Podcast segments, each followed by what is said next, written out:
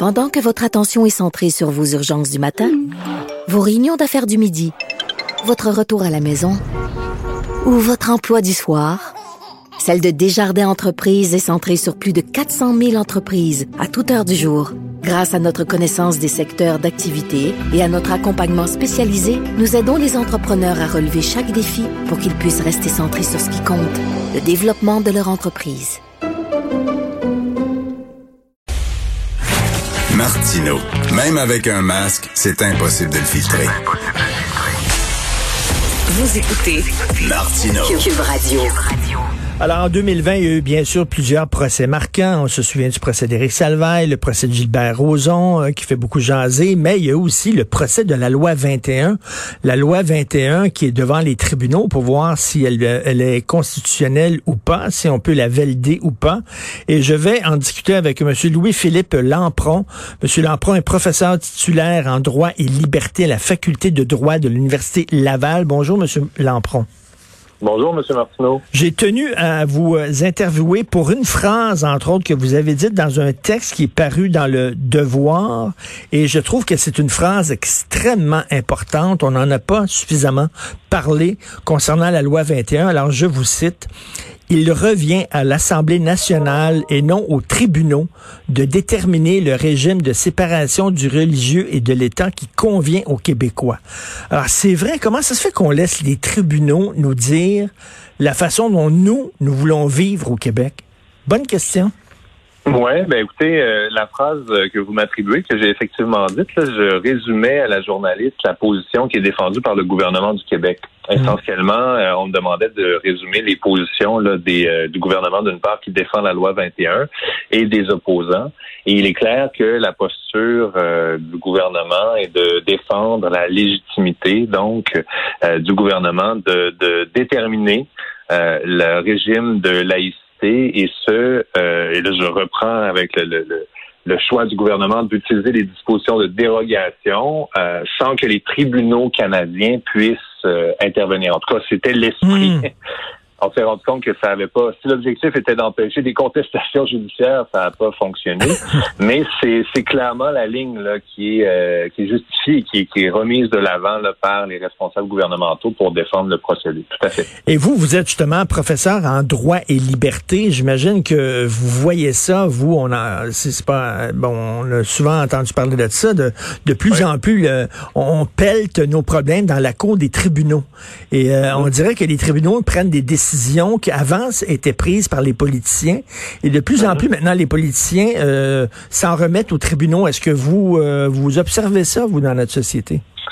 Ben, c'est une très belle question. On parle de, de, euh, de judiciarisation du politique. Oui. Effectivement, c'est un phénomène qu'on critique depuis plusieurs années. Moi, de vous à moi, pour revenir à ce que sont les droits et libertés de la personne, puis on peut remonter là à 1948 ou même à 1789, à la Déclaration des droits de l'homme et du citoyen en France. Puis à la base des droits fondamentaux, ce que c'est, ben ce sont, ça peut être beaucoup de choses, mais si on résume, là, c'est des boucliers qui appartiennent à l'ensemble de la population qui permettent aux justiciables de, de, refuser une intrusion injustifiée de l'État à l'intérieur de leur zone d'autonomie personnelle. Bon, ça c'est vite dit. Là. Euh, hmm. Pour que le bouclier puisse produire des résultats effectifs, ben, nécessairement, ça nous ramène à l'idée de la séparation du, des pouvoirs.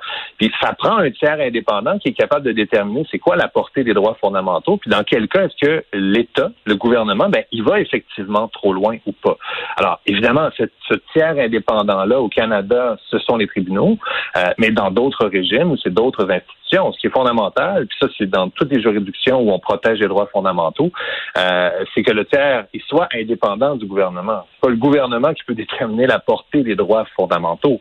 Alors, c'est là où il faut faire attention de pas euh, tout confondre, en fait, là, avec l'idée de la judiciarisation du euh, du politique. Et à mon sens, moi, là où on peut se rejoindre, je pense, c'est que je trouve qu'il y a beaucoup de politiciens qui vont se cacher effectivement derrière des arguments de charte euh, pour hmm. justifier un statu quo et ne pas agir, alors que dans les faits, ils pourraient tout à fait agir. Alors ça, c'est une situation, à mon sens, qu'on peut pas faire porter sur les tribunaux, mais davantage sur le manque de courage de certains politiques. Talleyrand disait euh, tout ce qui est excessif est insignifiant. Est-ce que vous trouvez qu'on a poussé l'idée des droits et libertés un peu trop loin?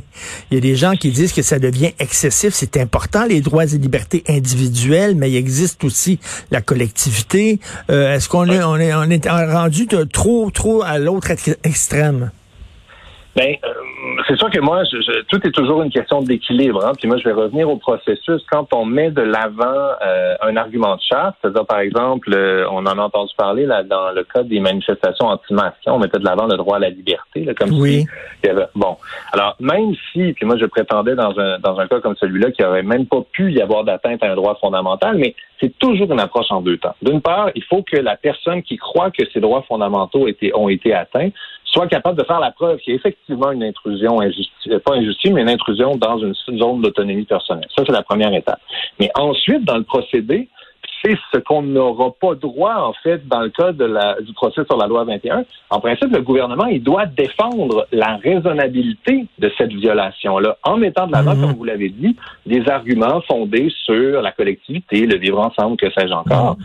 Et s'il est capable de les mettre de l'avant, ben, le tribunal peut tout à fait déterminer que même s'il y a une violation à un droit fondamental, elle se justifie dans une société libre et démocratique. Malheureusement, dans le cas euh, du procès sur la loi 21, parce que le gouvernement a décidé de suspendre les textes sur les droits fondamentaux, bien là, le débat, porte sur le recours à ce, bazooka en matière de droits fondamentaux euh, plutôt que sur la raisonnabilité des mesures qui sont proposées par le gouvernement. La question, c'est que bien sûr, il y a la, clause dérogatoire, mais bon, on peut pas utiliser la clause dérogatoire pour faire passer n'importe quelle loi. C'est certain, si on arrive avec une loi qui se fout totalement des droits de la personne, euh, les tribunaux vont dire, même si la clause dérogatoire existe, un peu, un, vous pouvez pas vous en prévaloir pour une loi aussi odieuse que ça. Donc, c'est ça la ben, question, c'est de montrer jusqu'où la loi 21 va à l'encontre des droits et libertés fondamentales. Ben, ce qui est paradoxal dans ce que vous venez de dire, c'est que dans l'état actuel du droit, et, et c'est ce qui, à mon sens, pose problème, moi je suis très critique du recours préventif à la disposition de dérogation, de dire, écoutez, le gouvernement juge que la loi elle est raisonnable et donc on, est tellement sûr de notre chute qu'on va empêcher, on va tenter d'empêcher parce que ça n'a pas marché, les contestations. Euh, dans l'état actuel du droit, là, pour utiliser la disposition de dérogation, ça remonte à un arrêt de 1988 qui est l'arrêt Ford, mhm. le gouvernement n'a qu'à le dire expressément et en principe, on ne peut pas remettre en cause la suspension des droits fondamentaux. Et c'est pour ça que c'est aussi problématique indépendamment de ce qu'on pense de la loi 21, vous l'avez bien dit, les critères actuels qui sont en vigueur en droit canadien, ben, si par exemple Trump avait pu mettre la main là-dessus aux États-Unis, ben, il aurait pu suspendre à peu près tout, puis les tribunaux auraient été impuissants pour la contester. Et c'est pour ça que du côté des opposants, il y en a qui tentent de convaincre le tribunal de manière générale, pas uniquement pour la loi 21, mais vraiment de manière générale pour la possibilité de suspendre les droits fondamentaux que les critères établis en 1988 devraient évoluer pour permettre plus de prise au judiciaire dans le cas où, vous l'avez dit, une loi véritablement odieuse euh, serait passée et, pour éviter que les tribunaux ne, puissent pas avoir leur mot à dire pour tenter de protéger les groupes vulnérables. Mais, mais M. Lampron, on s'en va de plus en plus vers des collisions frontales entre les différents droits. Hein? Il y a les droits et libertés, il y a les droits de la collectivité, il y a les droits de certains groupes et tout ça. Et là, de plus en plus, euh, on va assister à des, à des collisions entre ces droits-là et lequel droit euh, est plus important que l'autre? Oui. Ben, écoutez, euh, les collisions de droits fondamentaux individuels, il y a un adage très clair, puis le diable est dans les détails, puis de vous à moi, moi, c'est ce qui m'intéresse le plus. Hein. Comment est-ce qu'on est capable d'arbitrer des conflits en droits fondamentaux? Puis ça arrive fréquemment, notamment l'exercice de la liberté de conscience et de religion, qui entrerait en tension avec le droit à la vie ou à la sécurité, ou hmm. le droit à l'égalité. Comment on fait pour arbitrer ça? Euh, mais et là, généralement, on essaie de concilier, puis ensuite, ben, il faut trancher sur la base du contexte. Là où il y a euh, l'autre opposition à laquelle vous faites référence, les droits individuels versus les, en guillemets, droits de la collectivité, mais dans le mécanisme actuel, il y a déjà euh, des, éléments qui nous permettent de trancher ça. Euh, par exemple, si on revient à l'idée, est-ce qu'il est légitime pour le Québec de mettre de l'avant un régime de séparation du religieux et de l'État qui est distinct du de celui qui est applicable dans le reste du Canada? Moi, je pense que la réponse, c'est oui. Mmh. Euh, maintenant, l'autre question, c'est lorsqu'il va le mettre en place, ben comment, quels sont les arguments qu'il va pouvoir mettre de l'avant au nom justement de, on va dire, le caractère distinct peut-être de la société québécoise, le, patrimoine historique. Il y a plein d'arguments auxquels on pourrait réfléchir qui pourraient justifier euh, c'est, ce changement-là qui vient, il faut le nommer, hein, sur le port de signes religieux, avec un impact plus grand sur des groupes minoritaires. Et mais, mais, le, mais, pardon, le, le, problème fondamental, c'est que nous sommes assujettis à une constitution que nous ne reconnaissons pas. Oui. Et ça, c'est un problème particulier, là. Ben, écoutez, ça, il faut le reconnaître. Ça, c'est très clair. Depuis, c'est-à-dire que la révolution euh, juridique qui a fait en sorte qu'on est passé dans le régime de contrôle constitutionnel où les droits fondamentaux ont pu être interprétés par des juges qui, pour la plupart, sont par ailleurs des juges de nomination fédérale. C'est sûr que le lien qu'on fait avec le rapatriement euh, de 82, puis le fait que le Québec n'y ait pas consenti, euh, c'est quelque chose, c'est l'éléphant dans la pièce. Alors, la légitimité de la Charte canadienne comme texte, comme partie du rapatriement de 82, ça, c'est une chose. Euh, le lien entre les juges de nomination fédérale et l'interprétation de ce texte-là, ça va dans le même sens. On peut poser des questions sur la légitimité de l'arbitre qui nous a été imposé au Québec.